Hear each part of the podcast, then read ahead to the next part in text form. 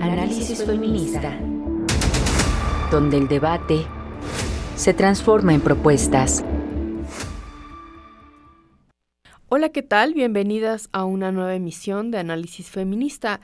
Yo soy Lisbeth Ortiz Acevedo y estoy en sustitución de la periodista Lucía Lagunes Huerta. El día de hoy hablaremos sobre los resultados de la investigación Vulnerables a ser desaparecidas, niñas y mujeres jóvenes en Nuevo León 2018 2022 para conocer los principales hallazgos, eh, características y las recomendaciones emitidas al Estado para trabajar en el tema.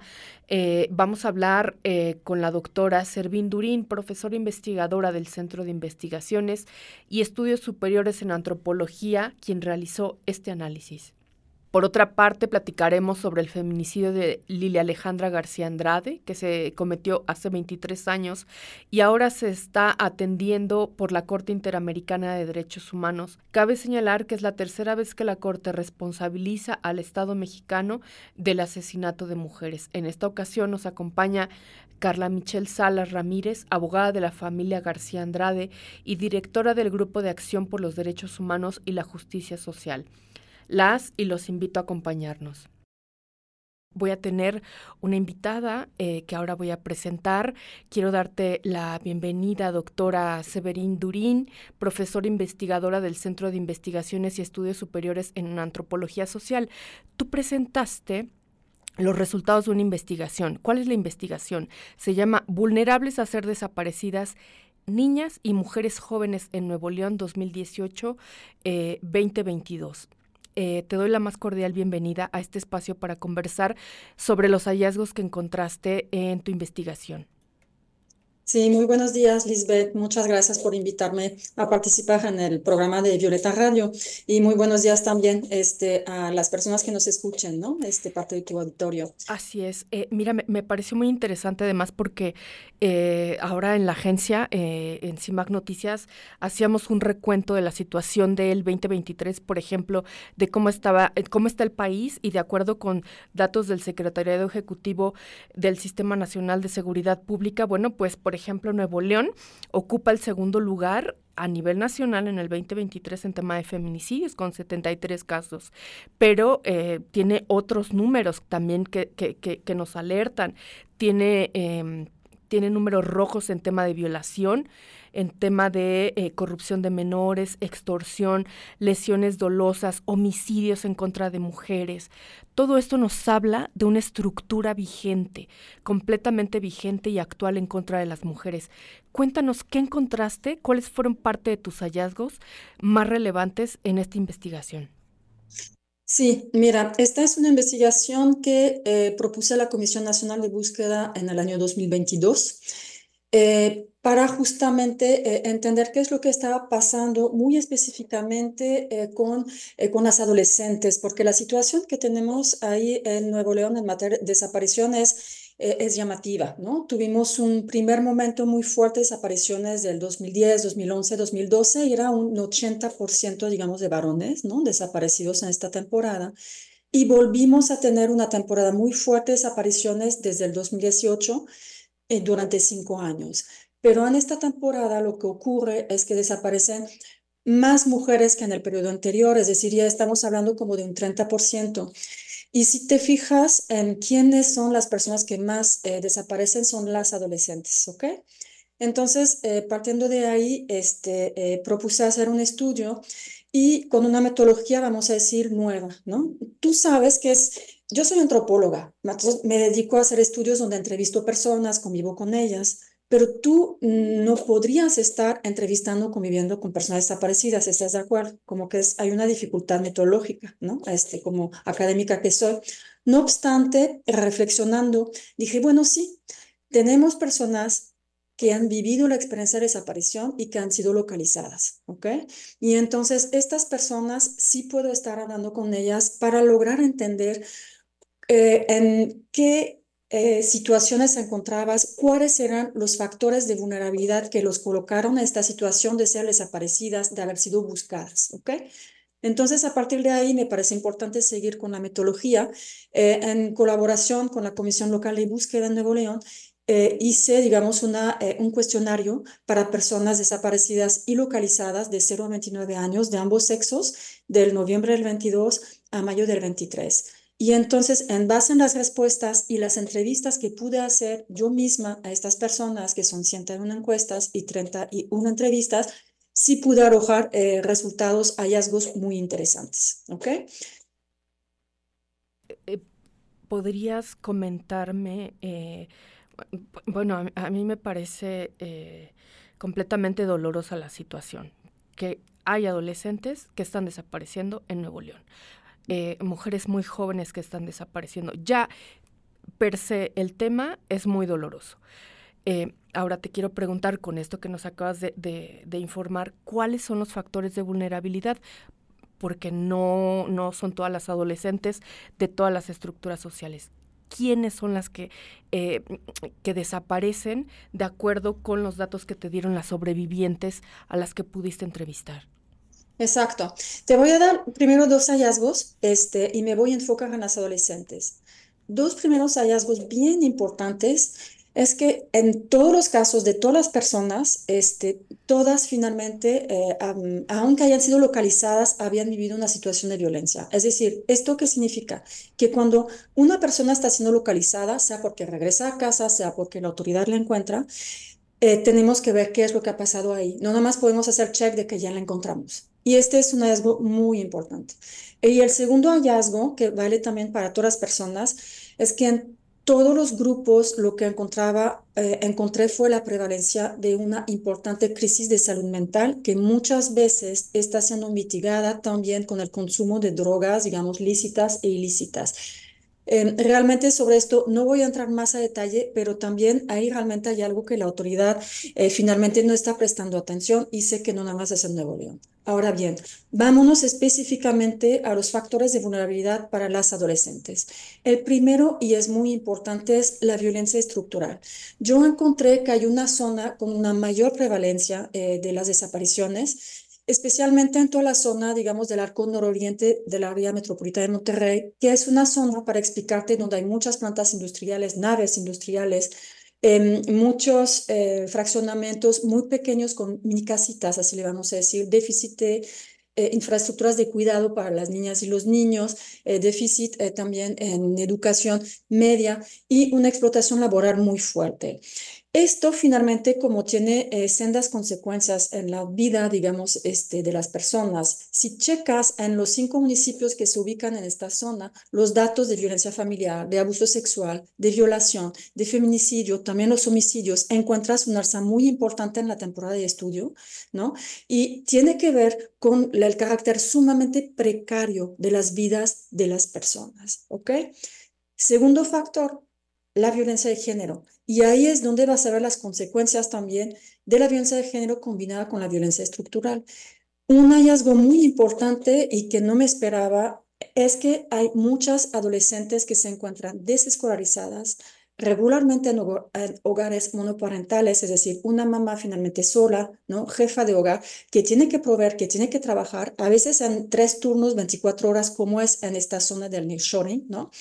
Y entonces que desescolarizan a las hijas para cuidar a los hermanos más chicos. Ellas pierden su posibilidad de estudiar, de tener amistades, de tener novio, ¿no? Y esto genera, por supuesto, pues conflictos porque se les regaña, porque no hacen bien, cuando realmente ellas están siendo finalmente como eh, pues violentadas en su derecho finalmente a ser jóvenes y a ser educadas.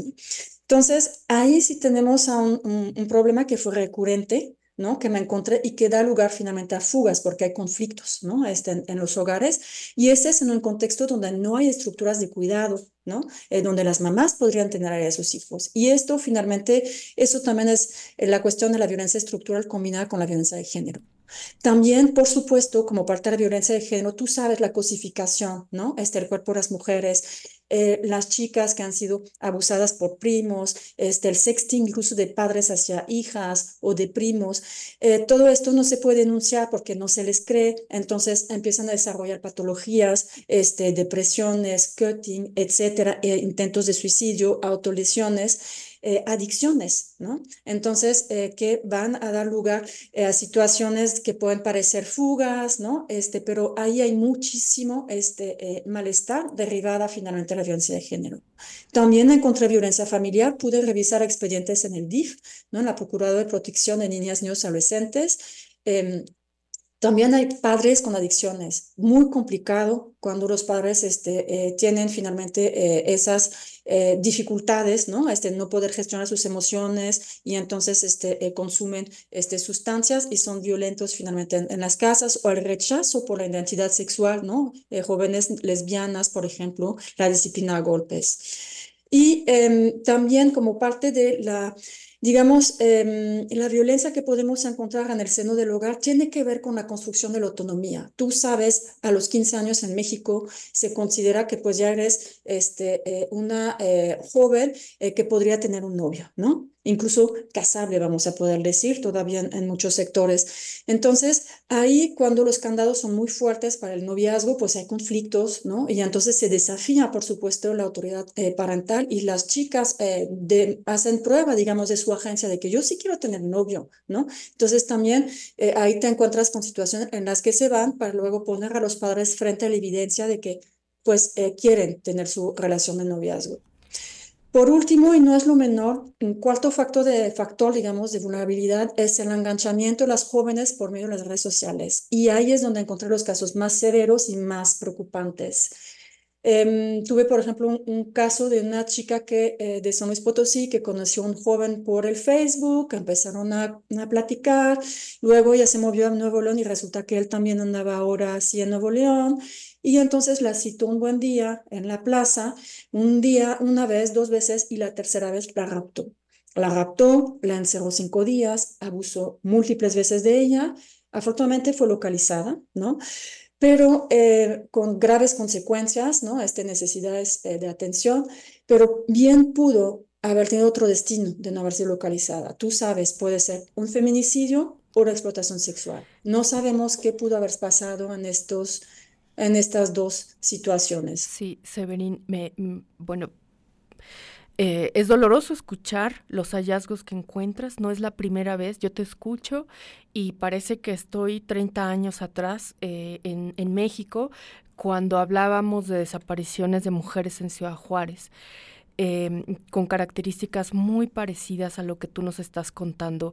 Eh, sin duda hemos dado avances, hemos dado avances y, por ejemplo, hoy está en la congeladora y que debería de ser una necesidad el Sistema Nacional de Cuidados precisamente para que podamos atender esta situación de madres jefas de familia en situaciones de explotación laboral con horarios eh, pues de semiesclavitud, prácticamente condiciones de esclavitud. Y estas adolescentes a las cuales se les ha... Mm, eso, negado el derecho a ser jóvenes. Eh, yo te quiero preguntar, casi todas las estadísticas nos hablan que eh, los agresores en este país son hombres, agreden tanto a hombres como mujeres. Eh, te quiero preguntar, en este hallazgo que encontraste eh, y que pudiste entrevistar a las sobrevivientes, ¿los agresores, en este caso, quienes las desaparecen, también son hombres? Sí, bueno, este, los agresores claramente este, son mucho más hombres este, que mujeres. Em, ahora hay que pensar en términos de, eh, de, un sistema patriarcal, ¿no? Es, por eso es el, asunto, digamos, de la violencia de género, ¿no? Que va a colocar a madres desescolarizando hijas porque el sistema hace que así sea. Pero te quiero contar un caso que sí es importante. Nosotras también internalizamos la violencia y esto, como quiera, digamos, este, eh, está ahí. Te quiero contar un caso de una chica que eh, ella eh, huyó de su casa porque la madre había empezado a tener una em, comunicación en línea por Instagram con un hombre de Marruecos, ¿no? Y que estaba muy interesado en conocer a la hija, hasta que convenció a la madre. Y la madre sí estaba como en conflicto, digamos, como, con la hija. Le sacó el pasaporte porque la iba a llevar a Marruecos. ¿No? Porque este señor a Marruecos quería conocerla. Ese es un claro caso de tráfico, digamos, este, eh, de personas donde la madre es parte de... Y yo he hablado con personas este, que eh, trabajan con sobrevivientes de, eh, de trata de personas Eh, y es un fenómeno en que también encontramos eh, madres este, que también explotan a sus hijas. Entonces, los agresores sí son más varones, pero no nada más. Y pensemos que en un sistema patriarcal también, finalmente, nosotras hemos internalizado este, eh, las, estas representaciones. Último punto sobre esos enganchamientos. Hay muchas ofertas de trabajo para, por ejemplo, trabajar en ranchos, etcétera, donde llegan jóvenes y finalmente al llegar a la cita, pues son violadas. Hay violadores seriales este, y eso también es, un, eh, pues es información, digamos, que abona a tener un uso cuidadoso de las redes sin satanizarlas, porque son espacios también este, de socialización. Claro. Pues mira, a mí lo que me gustaría un poquito desarrollar sobre las redes sociales es cómo es un espacio en el que todos estamos inmersos, ¿no? Inmersas, inmersos, definitivamente. Y es un espacio donde vamos tejiendo relaciones, ¿ok? Entonces, así como las personas adultas eh, estamos a lo mejor en plataformas para encontrar una, una pareja, de igual modo ocurre este, con, con las y los adolescentes, definitivamente. Y esto, digamos, hay que entenderlo, ¿no? Entonces, hay que entender que es un espacio social más que ahora existe, ¿no? Antes era en la escuela donde conocías gente a lo mejor en, en el barrio o en actividades extraescolares, ¿no? Y ahora es en las redes sociales, ¿ok? Entonces, esta también es nuestra, realidad y pasó por ahí una pandemia, ¿no? Una pandemia en que finalmente para tener acceso a, la educación, a la escuela, eh, las familias eh, pues tuvieron, si no es invertir, prestar un teléfono mínimamente, ¿no? A las niñas y los niños incluso. Entonces empezaron muchísimo más jóvenes, digamos, este, a, a usar las redes sociales y ahora todo mundo este, eh, usa las redes sociales, definitivamente es una proporción muy pequeña que eh, no los usa y además hay una gran brecha digital, es decir, eh, quienes más saben son los más jóvenes, ¿no? Cuando yo tengo una duda le pregunto a mi hijo de 19 años, yo sé que ahí está el conocimiento y la habilidad, así son las cosas, también lo tenemos que pensar. Entonces, em, y, y, por eso también tenemos estas situaciones donde vas a tener jóvenes que van eh, no nada más amistad, sino coquetear, ser coqueteadas, ¿no? Este, en las redes sociales. Y entonces hay, hay testimonios también concordantes de especialistas eh, que trabajan con sobrevivientes de trata de distintos estados con quienes he estado hablando. Lo que encontré en Nuevo León, no nada más fueron los casos que yo tuve en Nuevo León, puede conducir hasta la explotación sexual. Y eso es importante entenderlo. Porque yo eh, hablé con personas localizadas, este, con vida, no hable con mujeres sobrevivientes de trata, ¿no? que hubiera sido muy difícil este, como encontrar, y por supuesto no aquellas que fueron privadas de la vida. Pero este, ya son patrones de que eh, a través de las redes eh, los tratantes este, están eh, pendientes de chicas con mucha necesidad emocional, con dificultades en sus casas, que empiezan a, comentar en la red de las, las broncas, digamos, que tienen ahí en sus casas, y entonces ahí las buscan, las contactan, y entonces empiezan finalmente a como a crear un vínculo para atraerlas y luego finalmente abusarlas y explotarlas. Entonces, eh, si queremos entender y desmontar cómo es que llegamos a, situaciones donde ya no las vamos a localizar, hay que entender eh, eh, cómo se hace este enganchamiento. Entonces, es acercarse a personas más vulnerables emocionalmente, este, como envolverlas, seducirlas, sacarlas y finalmente, pues ya explotarlas, ¿no? Doctora, ¿cómo desentrañamos esta madeja?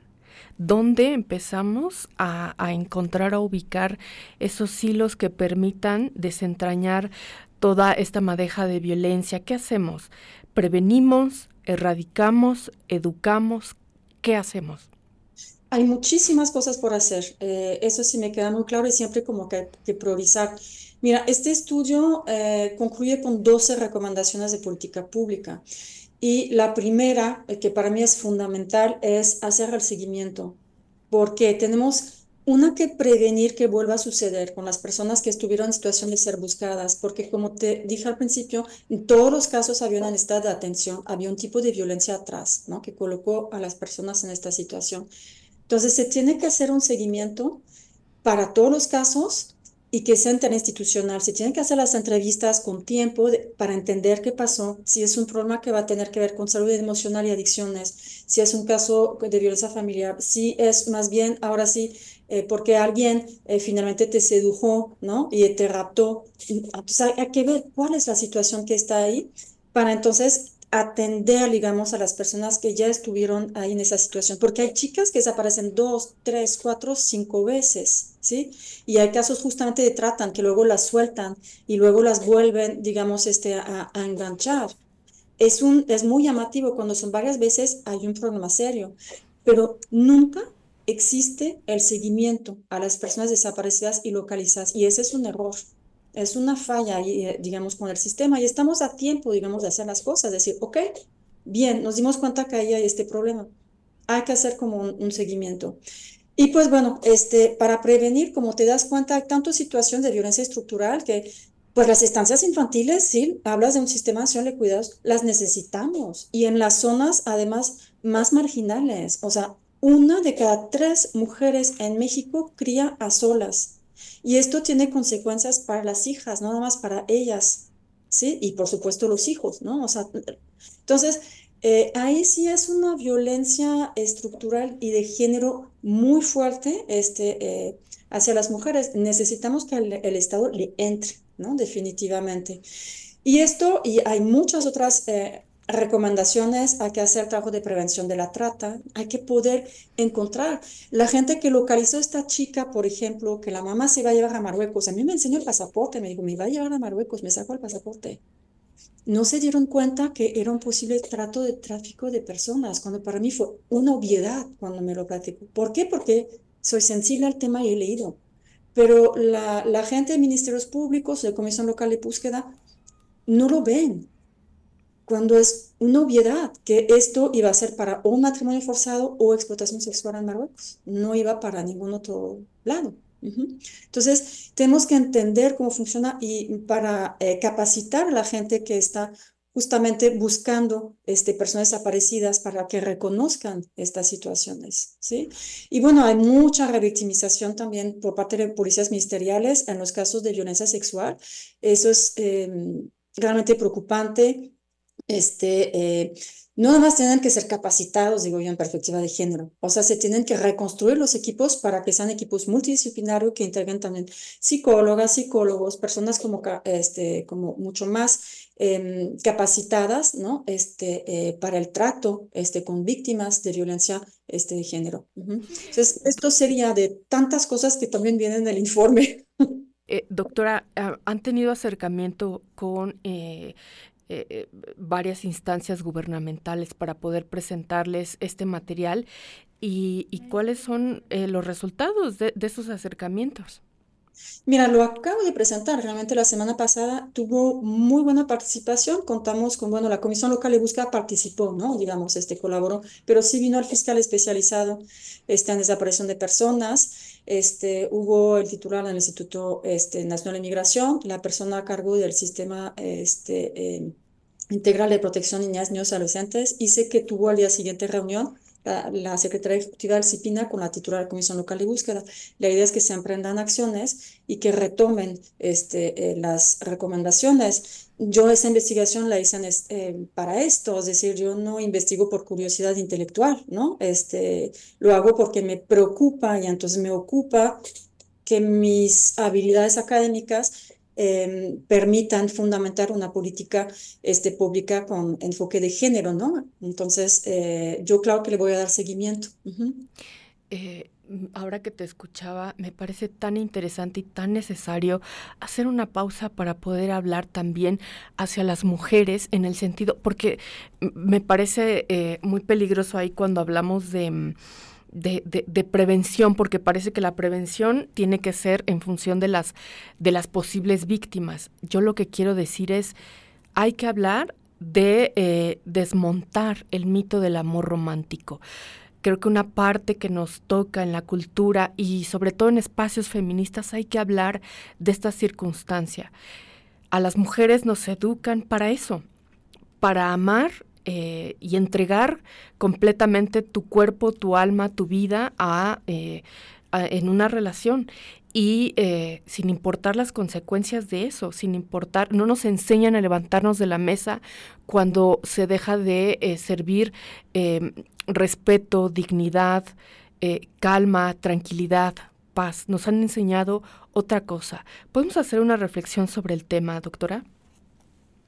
Sí, pues bueno, obviamente es uno de los ingredientes, ¿no? Que eh, son parte de los mecanismos para enganchamiento como de las, de las jóvenes, digamos, como en, un momento dado, ¿no? La, esa búsqueda finalmente como de, eh, de la pareja, ¿no? Este de, del vivir, este, el, amor, ¿no? De que no se nos presente un príncipe azul, ¿no? Este en, en, un momento dado. Sí, son tal vez de las cosas más difíciles finalmente como que de, de desmontar, porque el ser humano, este, en el fondo, eh, hombres y mujeres tenemos la necesidad de amar y ser amados. Entonces es sumamente como, como complejo, ¿no? Finalmente, pero qué tipo de amor justamente, ¿no? Este, como qué tipo de relaciones, ¿no? Este, eh, queremos construir ahí. Entonces, eh, sí, es uno de los ingredientes a trabajar. Muy probablemente sería buenísimo tener em, programas de prevención de la trata en secundaria, por ejemplo, diría yo, ¿no? Este, casi más que en las prepas, en las secundarias donde se eh, hable también del amor romántico, porque es uno de estos eh, ingredientes que hace que eh, nos puedan como jalar y seducir en un momento dado y sacar, ¿no? Este, para no abrazarnos, sino capturarnos. Bueno, pues estamos prácticamente llegando a al momento de irnos a una pausa y quiero agradecerte, doctora Severín, por esta plática eh, tan, tan interesante. Eh, yo nada más, antes de irnos, quiero preguntarte eh, dónde pueden encontrar esta investigación y dónde pueden localizarte en caso eh, de que quieran eh, algún acercamiento, alguna autoridad, alguna escuela, alguna mujer, alguna joven, por ahí, ¿dónde te podemos encontrar y dónde podemos encontrar tu investigación? Pues mira, me pueden localizar eh, siempre en mi cuenta de Facebook, ¿no? Este, con mi nombre, Severin Durín, y el, Messenger, este, yo respondo, este, hay mensajes. Mi correo en Ciesas Durín, como mi apellido, arroba ciesas.edu.stmx. La investigación va a ser publicada muy, eh, de manera muy pronta, eh, de manera digital y entonces en libre descarga eh, por el Instituto Me Mexicano de Derechos Humanos y Democracia, a quienes agradezco muchísimo. Eh, espero que no pase, digamos, este del 15 de marzo. Entonces es en un tiempo eh, relativamente como corto, entonces ya será como de, de dominio público y eh, quien tenga interés, eh, igual te digo, autoridades, este, por supuesto, yo vuelvo a presentar y respondo eh, las dudas este, que se tengan, porque para esto realmente hice esta investigación. Y te agradezco muchísimo, este, Lisbeth, al espacio y a Violeta Radio, que siempre están muy pendientes de la situación de desaparición en, Nuevo León. Gracias. Al contrario, muchas gracias a ti. Y bueno, pues yo les quiero recordar el teléfono en cabina es 55 60 60 55 71. Nos pueden escribir también en redes sociales y eh, nos ubican como arroba violeta radio guion bajo FM en X y en Facebook nos encuentran como Violeta Radio.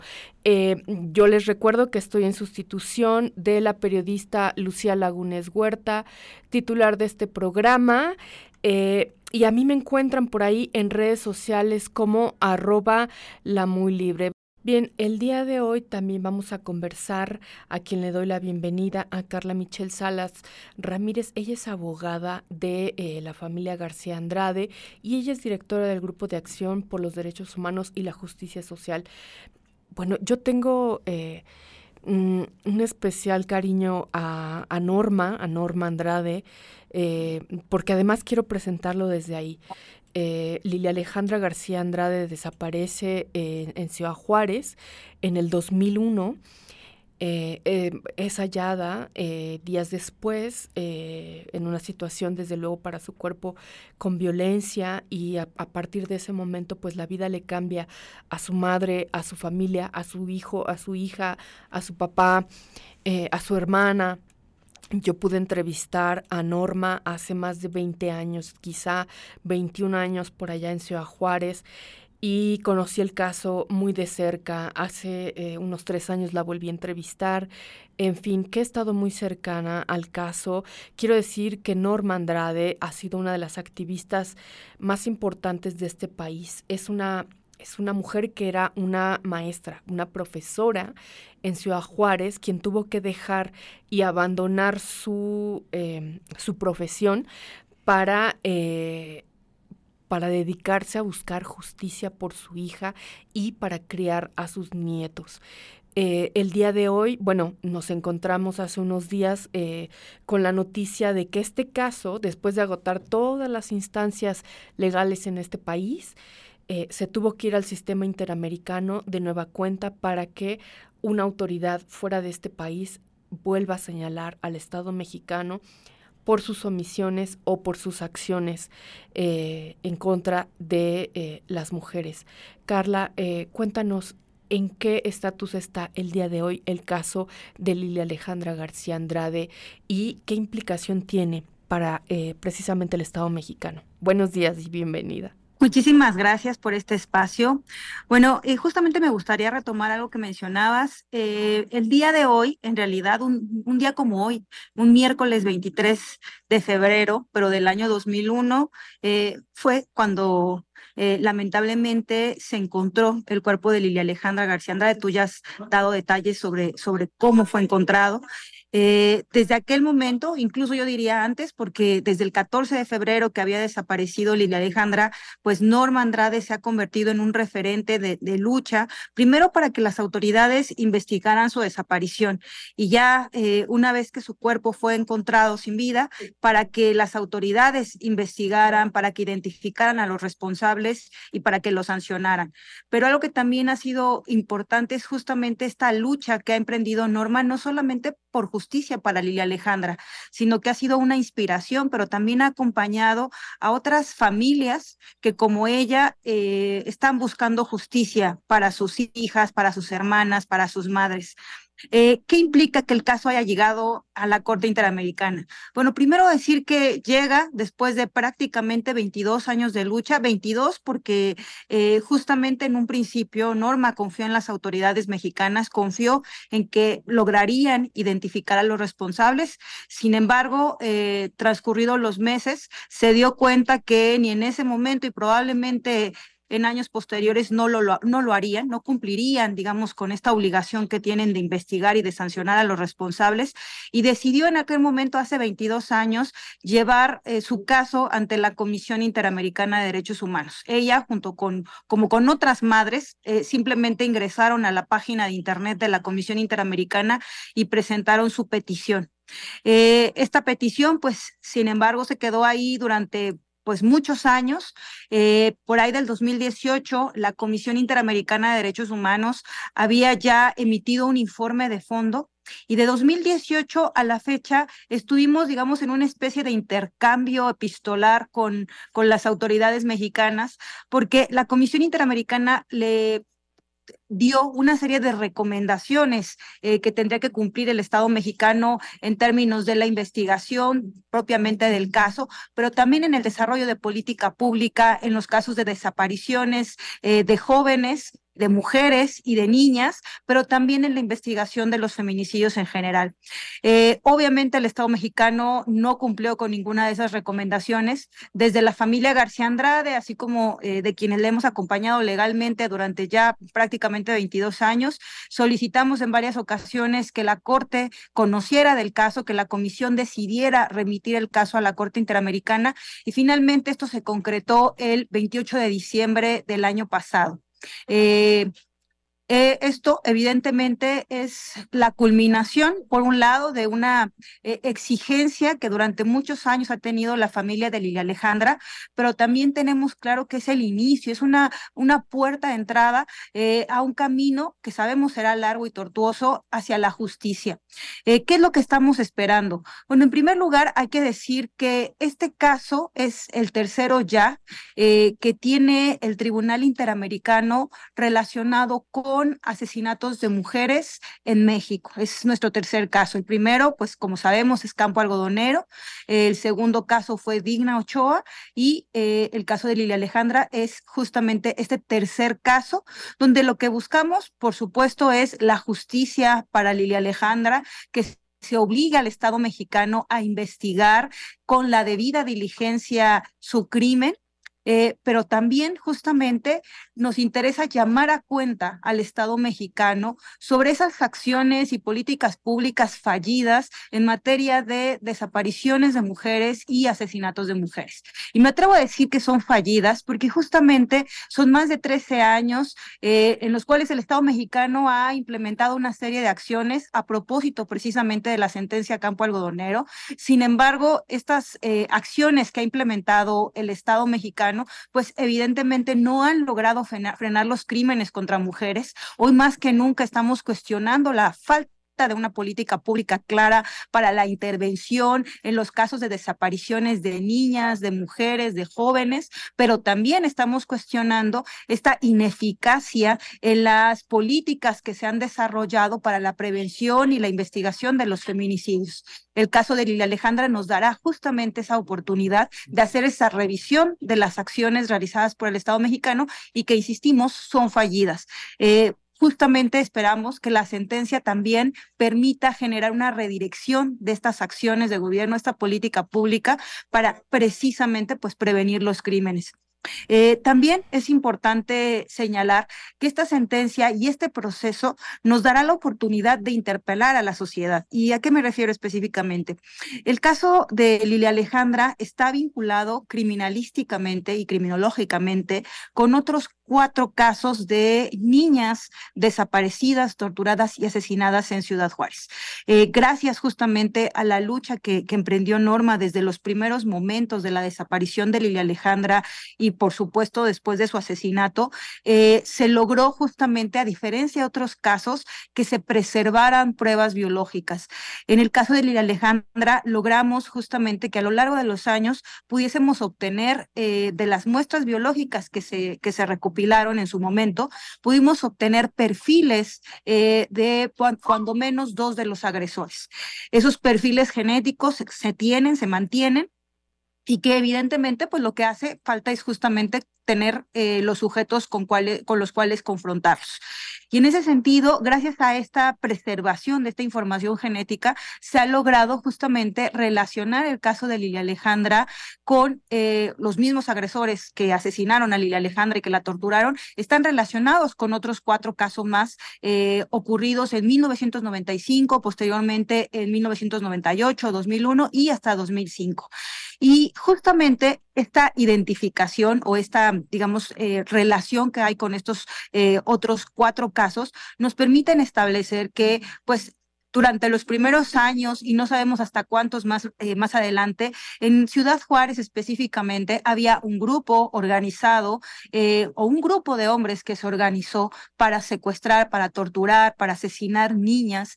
Y este dato, más allá, digamos, de, de, de lo novelesco que podría parecer en términos de pensar en una perfilación de agresores, de agresores eh, em, seriales, lo que nos parece fundamental es precisamente que como sociedad nos cuestionemos, que como Estado, que claramente no lo ha hecho, se cuestione qué estamos haciendo en esta cultura absolutamente patriarcal que ha eh, fomentado o que permite que haya hombres que se pueden organizar para cometer estos crímenes en contra de las mujeres y las niñas. Por eso decimos que este caso también nos va a permitir interpelar, a interpelarnos como sociedad, que seguimos, eh, digamos, contribuyendo a esta generación de, de esta cultura de violencia, de violencia de género, eh, que está dirigida particularmente en contra de las niñas. Eh, eso es lo que estamos esperando como parte de este litigio internacional. Eh, sabemos que viene un proceso largo, cuando menos de dos años, pero que será una oportunidad, una muy buena oportunidad para que podamos generar eh, una redirección, insisto, de estas políticas públicas y que eviten justamente que otras niñas como Lilia Alejandra continúen siendo privadas de su vida por parte de, hombres que creen que pueden hacerlo. Claro que sí, eh, es muy aleccionador escucharte, Carla. Para quienes no conozcan el caso, o sea, todavía es mucho más profundo porque no solamente eh, eh, violentaron de esa manera a Alejandra, dejaron en la orfandad, orfandad por feminicidio a sus dos hijos, sino que también su familia tuvo que irse de Ciudad Juárez. No solamente eso, Norma Andrade ha recibido... Mm, dos atentados contra su vida. A esta madre que ha, eh, eh, y, lo digo con, con, letras mayúsculas, de las madres de Juárez, que nos han enseñado tanto, em, dos atentados contra su vida, que sobrevivió porque, porque no asestó esa, esa, esa bala eh, para, para, que fulminara esa vida. es todo un estado que ha revictimizado a lo largo de 22 años a esta familia y que no ha parado. Eh, han pasado cuatro presidentes, si no mal recuerdo, desde, desde que sucedió eh, la, la, desaparición, efectivamente, como bien dices, un 14 de febrero del 2001 de Lía Alejandra allá en Ciudad Juárez. Y este presidente no es la excepción. Sacamos una nota informativa por ahí que en acumulado eh, con Andrés Manuel López Obrador en este sexenio, desde luego en el acumulado ya va para cinco mil, eh, casi cinco mil feminicidios, homicidios dolosos.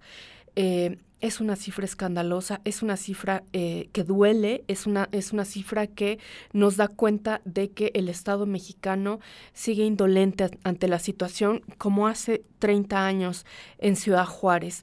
Eh, yo te quiero preguntar, el día de hoy, hasta donde entiendo, hay eh, una persona en, en prisión de este caso. Eh, y es, es, probable que sea un chivo expiatorio este, este hombre, eh, porque además también esto forma parte de la, de la secuencia de investigaciones dentro del Estado mexicano, la fabricación de culpables. En este caso, ¿ustedes consideran que el chivo expiatorio actualmente o la persona que está ahí es un chivo expiatorio en el caso? Gracias por esta pregunta, porque a mí me gustaría precisamente también contextualizar eh, a la opinión pública sobre, sobre esta persona que ha sido presentada como responsable. Eh, justamente en el año 2018, la familia y su representación solicitamos a la Comisión Interamericana una audiencia, una audiencia en la que pudiésemos exponer precisamente pues que el Estado mexicano había incumplido con una investigación eh, desde la debida diligencia que no se había identificado a los responsables, pese a tener, insisto, eh, pues eh, datos contundentes que nos permitirán, digamos, lograr una, una identificación eh, bastante eficaz, fiable de, de los responsables. Porque, insisto, a diferencia de otros casos, aquí tenemos prueba genética. ¿Qué ocurrió? Que justamente previo tan solo dos meses antes de la, de la audiencia que tendríamos en la Comisión Interamericana, el caso fue sacado de la Fiscalía para la Investigación de los crímenes contra mujeres de la Fiscalía de Chihuahua y fue llevado directamente a las oficinas del entonces eh, fiscal general del estado de Chihuahua, quien encargó a su entonces secretario particular, es decir, a una persona pues que se dedicaba básicamente a revisar su agenda y organizar y organizarla, pues que realizara esta investigación.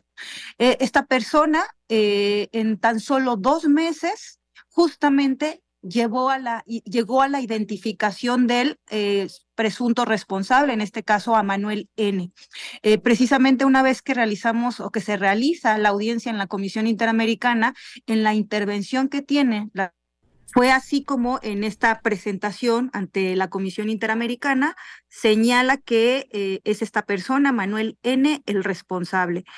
Eh, esta persona ha estado presa prácticamente desde el año 2018 a la fecha. Está procesado por eh, los asesinatos de otras jóvenes. Sin embargo, específicamente algo que hemos solicitado incansablemente desde la familia, desde su representación legal, es precisamente que se realice una prueba de ADN. Evidentemente no confiamos en las autoridades del estado de Chihuahua y pedimos que esta prueba se realice por un eh, grupo de peritos externos a la fiscalía y también por un laboratorio externo.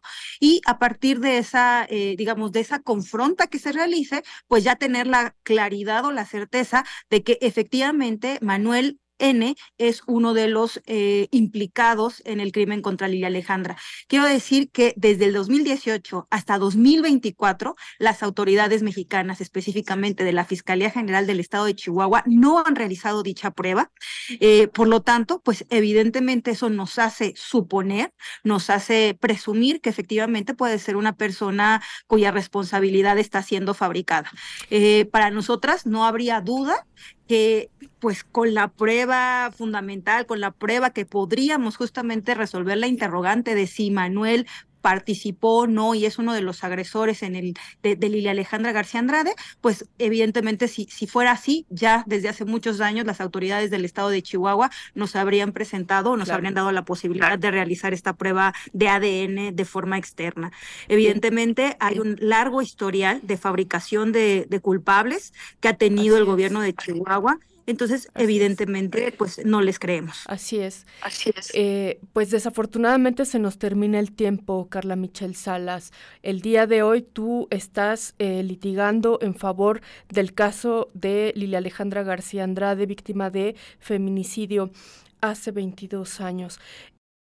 Eso fue todo en este episodio de Análisis Feminista. Las y los invito a compartirnos sus comentarios en nuestras redes sociales. Recuerden que pueden escuchar el resto de nuestros episodios en Spotify y SoundCloud. Análisis Feminista, donde el debate se transforma en propuestas